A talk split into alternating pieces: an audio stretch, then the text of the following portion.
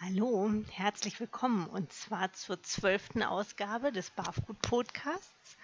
Ich bin Ute Waden und ja, es ist schon eine ganze Weile her, dass die letzte Folge des Podcasts erschienen ist. Das hat tatsächlich sehr viel damit zu tun, dass bei mir Zeit oft sehr, sehr knapp ist. Und das letzte Jahr war relativ ereignisreich. Das neue Jahr war auch relativ stressig, zeitlich eng. Also von daher ist es einfach auch ein bisschen auf der Strecke geblieben mit dem Podcast und tatsächlich vernachlässigt worden. Ich finde es aber immer schade, wenn man Dinge dann anfängt und nicht zu Ende bringt. Und deswegen habe ich jetzt relativ spontan entschieden, dass wir nochmal starten. Ja, das Mikro ist nicht das, mit dem ich sonst immer aufnehme. Also wenn die Tonqualität heute anders ist, dann liegt das tatsächlich am Mikro. Also ne, darüber einfach hinweghören. Hm.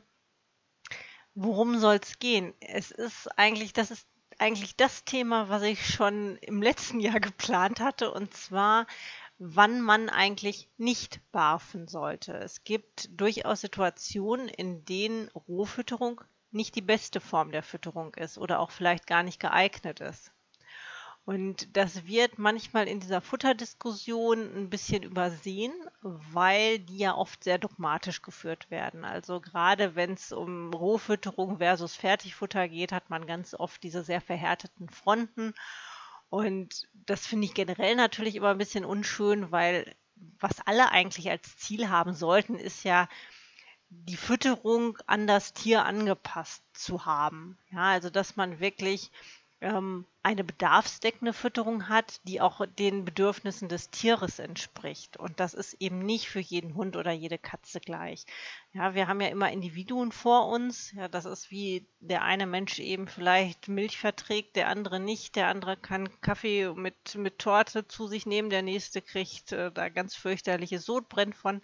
Das sind eben wirklich Dinge, die ganz individuell sind. Und so funktioniert es auch letztlich bei Katzen und bei Hunden.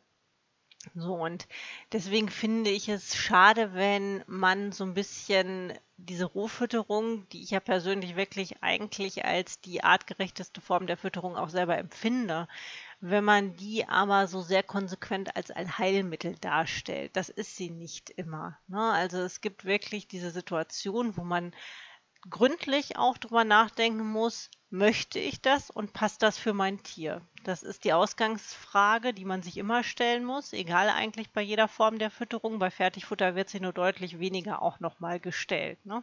weil man immer eben davon ausgeht, dass Fertigfutter ohnehin passend ist. Gut, ähm, man muss ein bisschen unterscheiden zwischen den persönlichen Gründen, die vielleicht äh, bei der Abwägung eine Rolle spielen sollen, ob ja, ob Rohfütterung geeignet ist, ob Rohfütterung passt und denen, die jetzt wirklich vom Tier ausgehen, also die jetzt beim Hund oder bei der Katze selbst liegen. Das eine ist wirklich, dass man sich darüber im Klaren sein muss, dass Rohfütterung auch bedeutet, dass man sich mit dem Thema befassen muss. Das ist immer wieder was, was ja auch vergessen wird. Dieses Pi mal Daumenbarfen, wie gesagt, ich stehe dem relativ kritisch gegenüber. Also ich bin auch kein Abwiegefan, aber man muss eben schon im Grundsatz wissen, was ein Hund oder was eine Katze braucht, wo Fehlerquellen in der Rohfütterung liegen können und wo man im Grunde ansetzen muss, wenn vielleicht irgendwie eine besondere Bedarfssituation ist, wenn sich irgendwas im Leben verändert, dann muss man eben auch wissen, was man, was man da tut. Und es gibt Situationen im Leben, wo man das vielleicht gar nicht leisten kann. Also wenn zum Beispiel die berufliche Situation einfach extrem stressig ist, wenn die Zeit fehlt, wenn vielleicht kleine Kinder da sind oder irgendeine andere familiäre Situation es zeitlich überhaupt nicht zulässt, dass man in das Thema dann eben nicht nur oberflächlich einsteigt, sondern da eben auch ab und zu mal quer liest, dann finde ich das schon relativ schwierig auch zu leisten. Gerade wenn dann vielleicht auch noch eine Erkrankung eine Rolle spielt, weswegen man umstellen möchte oder weswegen man sich mit dem Thema Rohfütterung dann auch beschäftigt. Es gibt aber natürlich auch den Fall, und das ist auch sehr menschlich, dass man überhaupt gar keinen Bezug zum Thema Ernährung oder Fütterung hat. Also nicht jeder hat Lust, sich mit dem Thema Ernährung zu beschäftigen. Und das finde ich okay, weil man hat zu nicht jedem Thema auf diesem Planeten auch einen uneingeschränkten Draht. Ja, also es gibt Themen, die interessieren einem einfach nicht. Also bei mir ist es zum Beispiel sowas wie Astronomie, also alles, was so mit Weltraum und so zu tun hat, das ist auch alles irgendwie ganz interessant, aber da, das ist nicht so, wo man denkt, ach ja, da muss ich mich jetzt irgendwie näher mit beschäftigen. Und das gibt es natürlich auch in Sachen Ernährung oder Fütterung. Das führt meistens dazu, dass man sich dann nur so oberflächlich mit der Sache beschäftigt, dass man manchmal auch überhaupt gar keine keine Lust hat, dann sich in Situationen, wo es vielleicht notwendig wäre, dann nochmal einzulesen, irgendwas zu ändern oder im Grunde nochmal die Fütterung neu zusammenzustellen, weil man jetzt gerade schon mal ein Konzept hat, was funktioniert und was gefressen wird und jetzt muss man wieder was ändern. Das sind manchmal Dinge, da hat man dann einfach keine Lust zu. Das ist egoistisch, ja, aber das gibt es. Und klar, wenn es um das Wohl des, Tier, des Tiers geht, weil wirklich eine Erkrankung folgt, da muss man eben abwägen, ob man da vielleicht dann doch mal quasi das Hinterteil zusammenkneift und dann in den sauren Apfel beißt und sich da durchwühlt. Wenn es aber wirklich nicht anders geht und wenn man weiß, man steht das nicht durch oder man neigt dazu, dann irgendwann so das ganze Lameng zu machen und sich nicht weiter um irgendwas zu kümmern, dann ist das eigentlich nicht sinnvoll. Dann ist es wirklich nicht sinnvoll. Und da muss man sich auch selber entweder so einschätzen, dass man weiß, man zieht sowas vielleicht nicht durch, weil einfach das Interesse fehlt. Oder ist die Bedarfs- oder ist die Situation des Hundes oder der Katze wirklich so, dass man sich da durchbeißen muss? So, aber wenn jetzt wirklich ein ganz normales, erwachsenes Tier da ist, was keinerlei Beschwerden hat und wo man einfach nur vielleicht auf die Idee gekommen ist, roh zu füttern, weil das frisst er jetzt gerade mal besonders gerne oder jeder auf dem Hundeplatz sagt, das ist aber das, das musst du so füttern. Und man weiß aber, man, man hat da eigentlich überhaupt gar keine Lust zu, dann sollte man überlegen, ob man nicht wirklich ein gutes Nassfutter wählt, was entsprechend auch ja, geeignet ist für den Hund. Ne? Also da muss man immer ein bisschen gucken.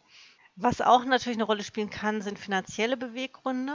Auch das muss man einfach sagen, gerade in einem Mehrhundehaushalt unter Umständen, wo vielleicht dann Erkrankungen dazukommen. Ja, ähm, man sagt zwar immer, ja, das muss man von vornherein alles einschätzen und dann darf man nicht mehrere Hunde und so, aber das ist nun mal das Leben, Dinge passieren und unter Umständen oder eine berufliche Situation ändert sich oder weiß der Himmel was. Also es gibt natürlich immer Situationen, wo es einfach finanziell eng sein kann. So. Und das kann auch ein Grund sein, warum man vielleicht dann zeitweilig zumindest auf ein akzeptables Fertigfutter umstellt und dann, wenn sich das ganze Problem gelöst hat, dass man dann wieder roh füttert. Da spricht auch überhaupt nichts gegen. Und dann gibt es natürlich aber auch noch die Situationen, die wirklich ähm, ja eine Erkrankung bedeuten oder eine besondere Bedarfssituation, wie es immer so schön heißt, wo Rohfütterung einfach wirklich nicht geeignet ist.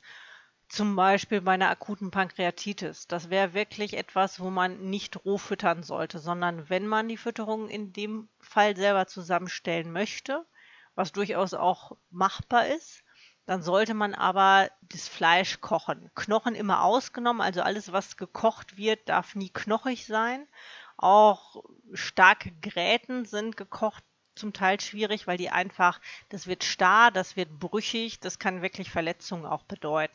Wir könnten eigentlich mal eine Podcast-Folge über äh, Kochen als Alternative machen. Auch wenn das jetzt nicht typisch BAF ist. Das könnten wir tatsächlich machen. Dann ist es so, ach so, anders ist es bei einer exokrinen Pankreasinsuffizienz. Also das wäre ein Fall, wo man, wo man ja Enzyme substituieren muss, weil einfach der Pankreas keine ausreichenden Enzyme mehr bilden kann. Wenn der Hund oder die Katze gut eingestielt ist, eingestellt ist, so, dann ist es was, was man wirklich auch machen kann. Ne? Dann kann man roh füttern, das wäre was, was nicht zu verwechseln ist mit einer akuten Pankreatitis. Was auch noch unter Umständen eine Rolle spielen kann, wo Rohfütterung ein Problem sein kann, sind chronische Darmentzündungen. Alles, was so in Richtung IBD geht, das wäre was, wo oft die, die Rohfütterung einfach nicht so gut verdaut werden kann. Die Ursachen dafür sind immer noch relativ unklar, aber man kann sehr, sehr häufig beobachten, dass selbst wenn die Rohfütterung nicht funktioniert, dass es Abhilfe schaffen kann, wenn man zumindest kurzzeitig kocht. Das ist auch hier ein Prozess. Also es kann sein, dass man zwischenzeitlich Fleisch kochen muss, dass man dadurch im Grunde eine Stabilisierung erzielt dieser chronischen Darmbeschwerden. Wenn man dann sozusagen langsam wieder in Richtung Rohfütterung geht, dass die dann wieder gut vertragen wird. Es kann aber auch sein, dass man beim Gekochten bleiben muss. Auch das ist wieder individuell, das muss man im Einzelfall abklären.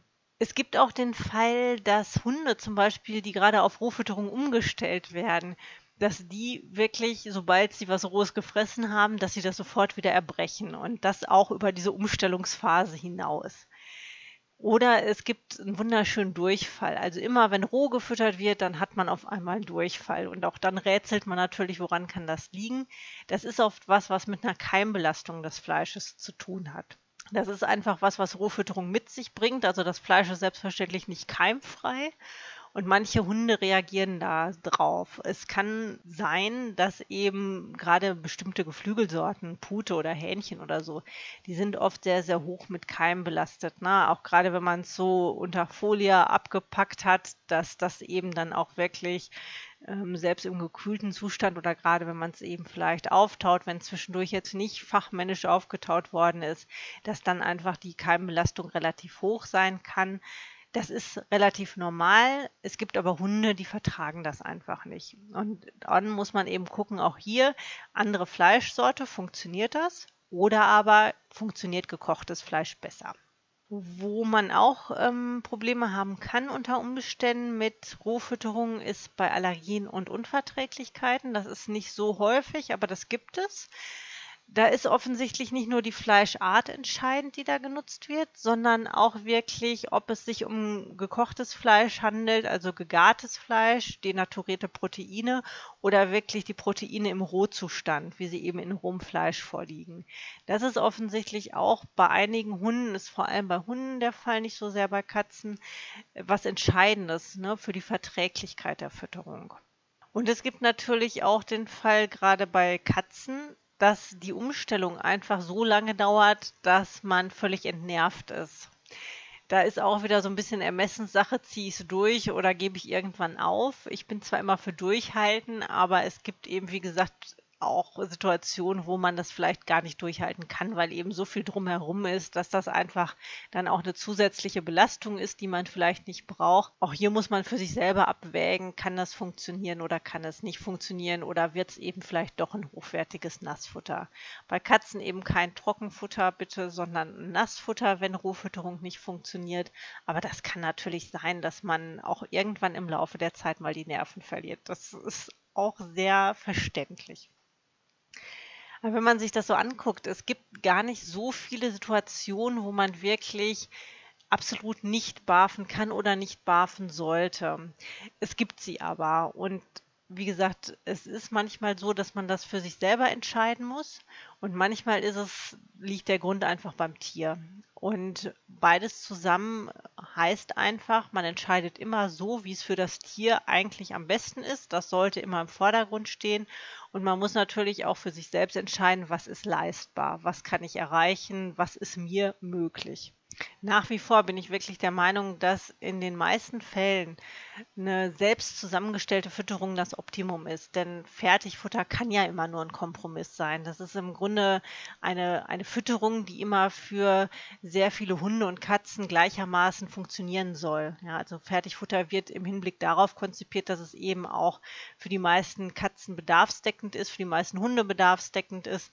Im Grunde für ja, für möglichst viele Hunde und Katzen verträglich ist, von vielen gefressen wird, aber es ist nie individuell. Und das ist eben immer noch, finde ich, ein ganz entscheidender Grund auch für Rohfütterung.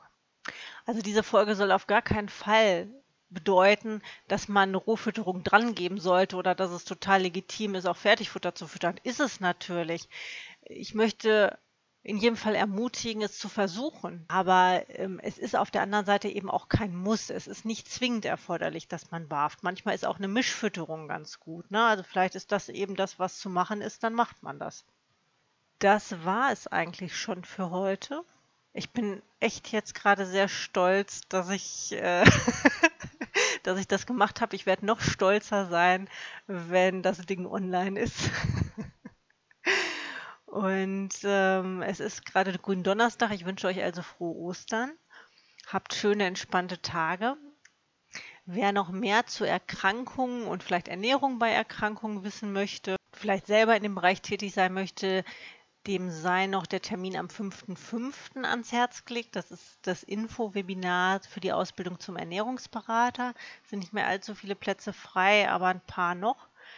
Und dann würde ich sagen, wir hören oder lesen uns äh, an entweder im Blog oder auf Facebook oder sonst irgendwo und äh, hören dann hoffentlich nicht in allzu weiter Ferne.